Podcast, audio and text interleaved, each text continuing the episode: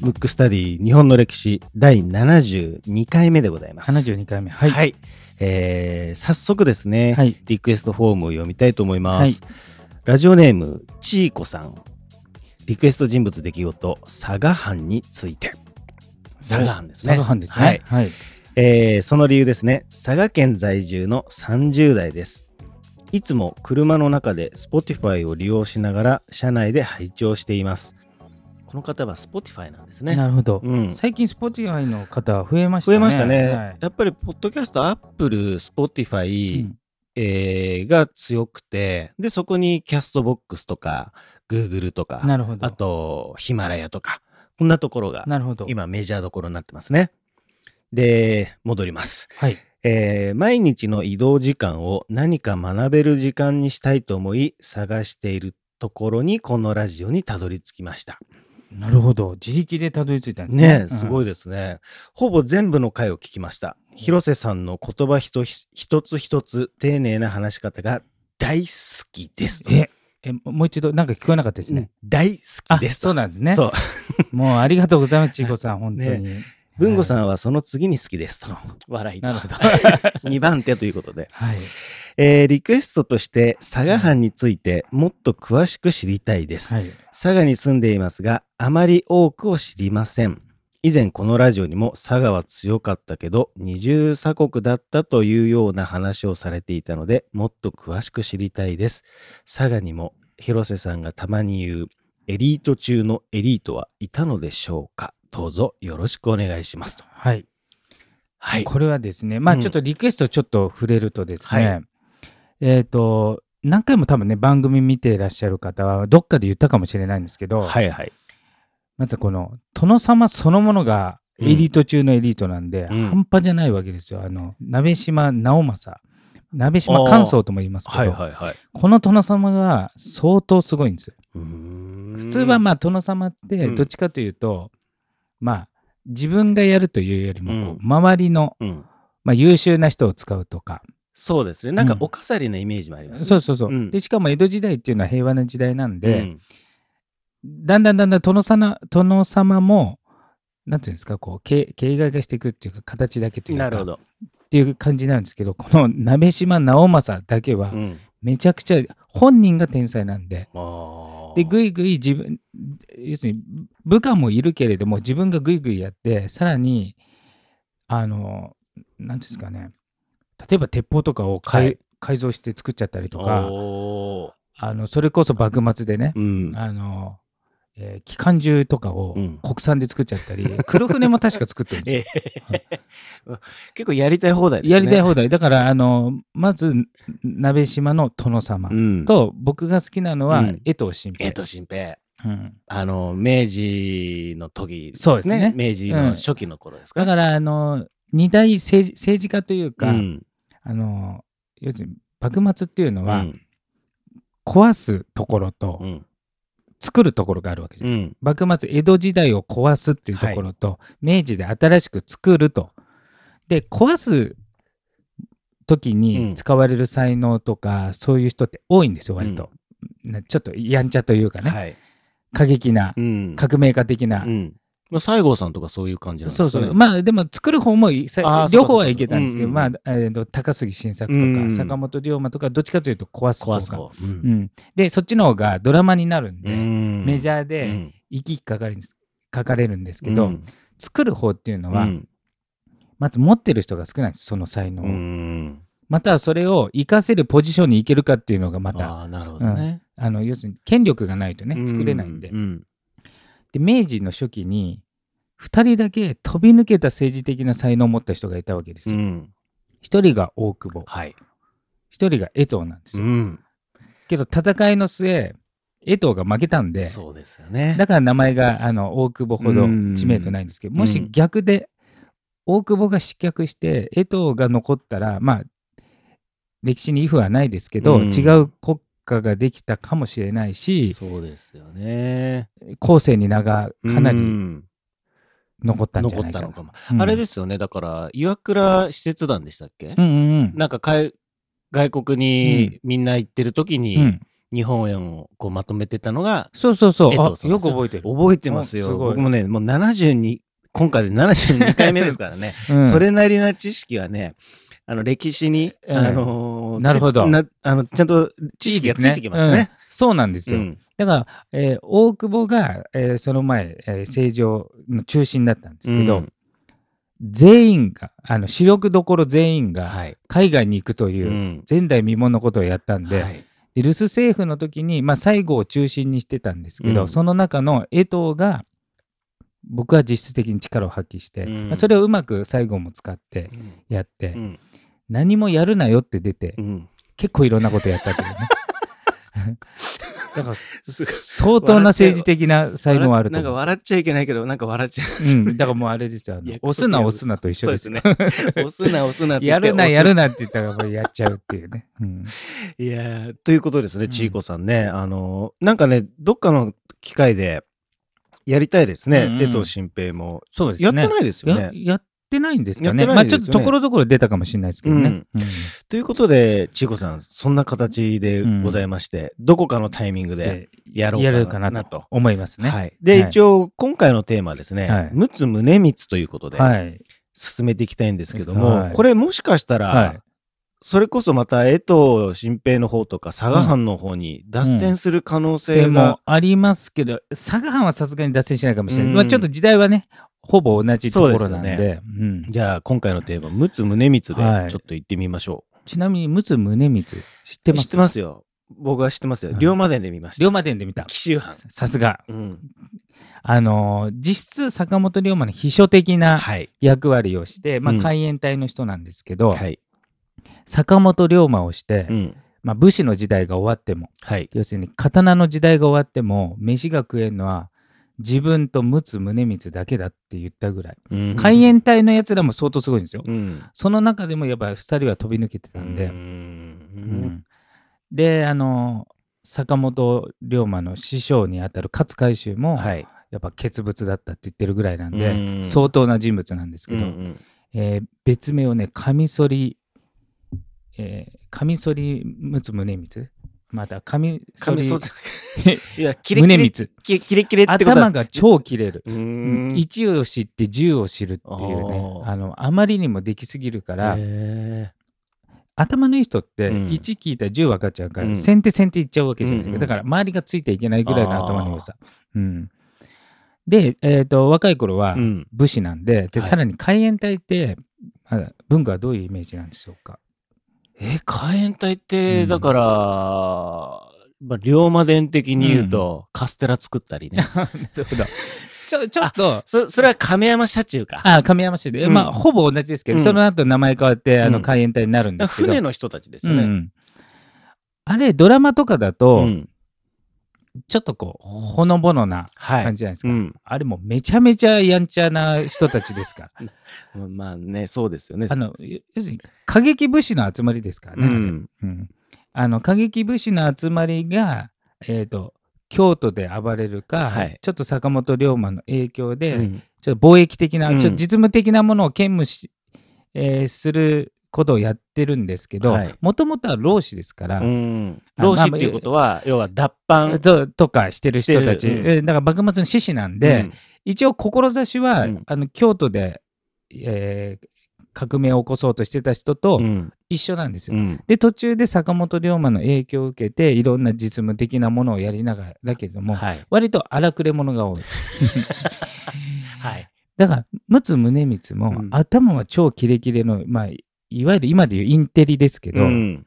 中身はもう武士なんで、うんうんだから、まあ、ある意味文武両道ですよ。そうですね。うん、あのやんちゃなとこもあり、うん。でちっちゃい頃はあちっちゃい頃というかその時代は若い頃はやんちゃであったけど、頭が切れるし、で坂本龍馬は非常にこう柔軟な人だったんで、うん。あの武士武士だけど武士以上の価値観というか、うん。まあ、世界的なものもでそれを近くで吸収してるんで、はい。あの視野も広いと、うんで結構その後苦労するわけですよ陸奥宗光その後、まあ坂本龍馬が暗殺され、うんでそれをまあ秘書秘書というか海援隊の事実上の後継者、うんえー、と後継者ではないんですけどまあ側近なんで、うんそうすると何やるかっていうと、うんそれはもう敵討ちするわけじゃないですか。そうですね。ボスがやられたわけですから。うん。で、一応、いまだに坂本龍馬の黒幕は分かってない。うん。あの誰が殺したか分かってないんで、うん。あいつじゃないかっていうやつがいて、それが紀州藩おあの自分と同じ。うん。自分も紀州藩ただちょっとあのお父さんが失脚してたりしたんで、はい。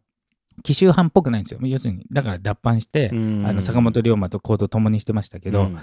その紀州藩のやつが怪しいとうん。いうことで襲って、まあ要するに殺そうとしたわけですよ、はい。海援隊の人たちが、うん。そういうこともやってるうんですよ、ん。で結局それはあ相手がね危険を察知して、うん。えー新選組うんにうん。護衛を任せて、おえ結局こ何未遂に終わったと、ーうん。でそういうことやってるから、うん。だから刑務所とかも入ってるわけですよ、へその後。え。うん、まあ結構波乱万丈というかん。そんな人生だったそうんですね。だから能力はあるけれども、うん。でしかも、えーボスである坂本龍馬も暗殺され、うん。で、えー明治の時代になった時に、うん。明治の時代って倒したはいいけど、うん。その後って薩摩と長州の人だけが出世するというか、反閥政治っていうはで紀州藩出身なんで、うん。ちょっと外れるわけなんですよ。うん。ただ、えーえーまあ、それで刑務所入ったりしたんですけど、うん。伊藤博文、はい。うん。出てきた。長州藩の。長、州の。うん。えー、と幕末で結構死んじゃったんで、うん。えーボス的な位置ですね、長州藩にめちゃめちゃ能力を買われて、うん。出た後に、まあ、留学をさせられたわけですよ。そしたらでもあの幕末の時代って、うん。みんな若いんですよね。なんかね若いろんな出来事が起きてるから、うん。てっきりこう時間が経つと結構な年齢いってんのかなと見せかけて、あの活躍してたの20代前半からだったりするんででね。だからあの留学した時うん。あの一回刑務所刑務所に入って留学した時は多分30代だと思うんですけどへもともとうん。1を知って10を知る人ーがうん。留学してうん。全てが新しいものを見た時にうん。それを死ぬほど吸収するわけうですよ。ん。うん。もうスポンジみたいスポンですねジ。で、それをうまくい、まあ、伊藤が使いこなしながら、うん。えー大臣になっていくわけですね。うんうんで、陸奥宗光の最大の功績は、えっ、と、前半は坂本龍馬の秘書的はない。海援隊的なことですけど、うん。メインイベントはうん。不平等条約の改正っていうことをやるわけですよ。うん。不平等条約って知ってます？知ってますね。まあよく聞きますけど、うん。あの知ってるっていうのはうん。名前だけです。よ名前だけ。うん。あのーまあ、幕末の時代って、うん。世界は帝国主義なんで、はい。要するに植民地にされるか、どうかみたいなね、うん欧米列強の植民地になるのが普通みたいな。うん。だから今でいう感覚とは全然違うんで、はい。まあ、だから植民地か植民地をする側かされる側かみたいな時代で、で日本も、まあ、無理やり条約を結べられるわけですよ。なるほど。あの植民地にはなってないですけど、うん。事実上の植民地に近い不平等条約っていうのを結ばれて、はい。何が不平等かっていうのは2つあるんですね、うん。大きく。えー一つは違い法権っうん。て言って、はい。違い法権わかります？中央圏わかりますよ。要はもう日本の法律で裁けないってことですね。そうそうそう。だから外人がうん。例えば日本人を殺しても、えー、と日本の法律で裁けないんで、うん。外国の法律になるから、うん。まあ、極端に言うと、日本だと死刑になるものが、うん。えーまあ無罪まではさすがにいかないかもしれないですけど、うん。なんか1年で出てくるとか、うんうん。そういうことになってだからまあある意味やりたい方だ、うん。でもう一つは関税受資権がないっていうのがあるんですよ。はい。関税がないんです、うん。であというか決めれない、うん。だから例えば今の日本でも、えー農家とかを守るために、うん。まあ、未だにねアメリカとか交渉してますけど例えば、はい。牛肉に入ってくるとき関税をかけて、うん。えーと入ってこられないように、うん。うん例えばアメリカで100円で売ってたもの100円で出すとそのまま、えー日本の畜産農家がね、うん。えーやられちゃうんでもう税金かけて日本に入ってくるときは300円にすると。うん。200円分税金かけますよってことで、もう入ってこないようにする。はい。とか、うん。あと出すときはあ日本から出すときは相手の国が決めて、うん出しづらくなるとか、うんそれがまあ未だにあるわけですよ。はい、でまあもう、それは結構もうメイン、外交のメインテーマでバンバンやってますもんね。一番それが決めれないんですよ、自分で。だから、もうだから、一、一、最も不平等なわけですよ。うん違い保険よりも。うん。うん。だから、もうバンバン自分たちのものはもう完全なしでやるから、日本の産,、えー産業は壊滅し、で、日本から向こうに出すときは関税かけられるからうん高く、うんだから全然売れないわけですよ。うんっていうことをやらされてたっていう。うんまあ、これはいろんな国にね。はい。で、さらにそれが、変無的最恵国待遇っていう状態になってるんですよ。初めて聞きま聞す。きますね。初めて聞変無ってなんだっていうね。変無っていうのは一方的、片方だけ。最恵国待遇っていうのは例えば日本僕は日本だとして、うん文語がアメリカだとして、うんその条約を結びましたってなった場合、うん。これあくまでもアメリカとだけ結んだじゃない。うん。けどは変無的最恵国待遇っていうのは他の日本が他の国と結んで、うん。えー、と違う条件で、うんしたらアメリカも自動的にそれになっちゃうっていううーん。なんだそのシステムって話ですね。だからあの、えっ、と、あれですね、あの、家電量販店の、うんなんかこう、最低保証みたいなやつですね、保証うんうんなんか他店でも1円でも多かったはらい返金します。うんだから一番条件のいいところに自動的になっちゃう。うーん。だから日本が不利な条約を誰かと結んじゃったら、うんまたさらにぜもう全部それになる。全部それになっちゃうっていう。で、変無的だから日本だけ。ああ、うんなるほど。うん、恐ろしい。だから一カ国と変な条約結んじゃったら全部それになっちゃうんで、うんで、結局、あの幕末の時は日本に国力がないのと、うんあのまあ、日本自体がこう荒れてるから、はい。どさくさでもうそれが結ばれちゃって、それが明治になっても有効だったんで、うん。それをなんとかしないといけないっていうのが課題の一つだったわけです。それもあって岩倉使節団が、うん。一応、えーと外国を視察するっていう名目もあるんですけど、うん。一つは不平等条約を改正したいっていう思惑もあったんだけど、うん。全く相手にされずに帰ってきたと。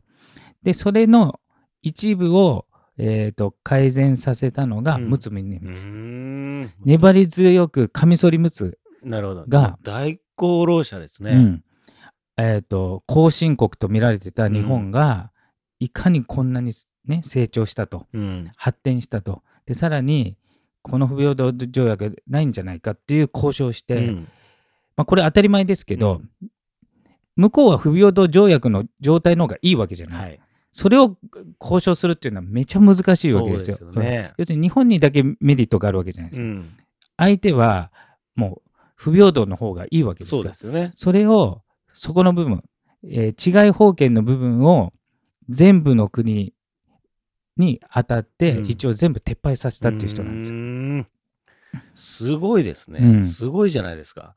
だから今って、うんまい今今の、うん僕はあの安倍総理はうん。外交を割とすごくうまくやってんのかなっていうタイプで、まあ、賛否ありますけど、うんうん。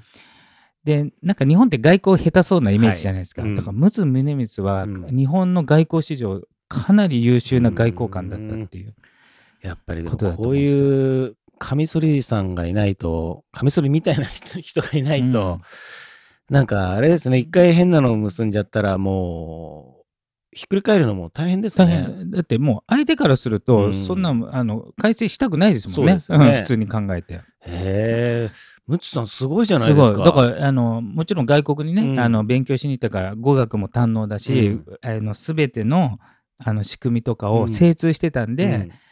相手の弱点を突きながら交渉しながら交渉して、で誰もそれ実現できなかった、うんその前のあの外務大臣総理大臣岩倉智美も含めた、うん。全員がチャレンジしてダメだったのを陸奥宗あ一人だけじゃないですけどね、うんうん。まあ、一応それ支えた人もたくさんいますけど、うん。中心が陸奥宗光なんです。よ。うん。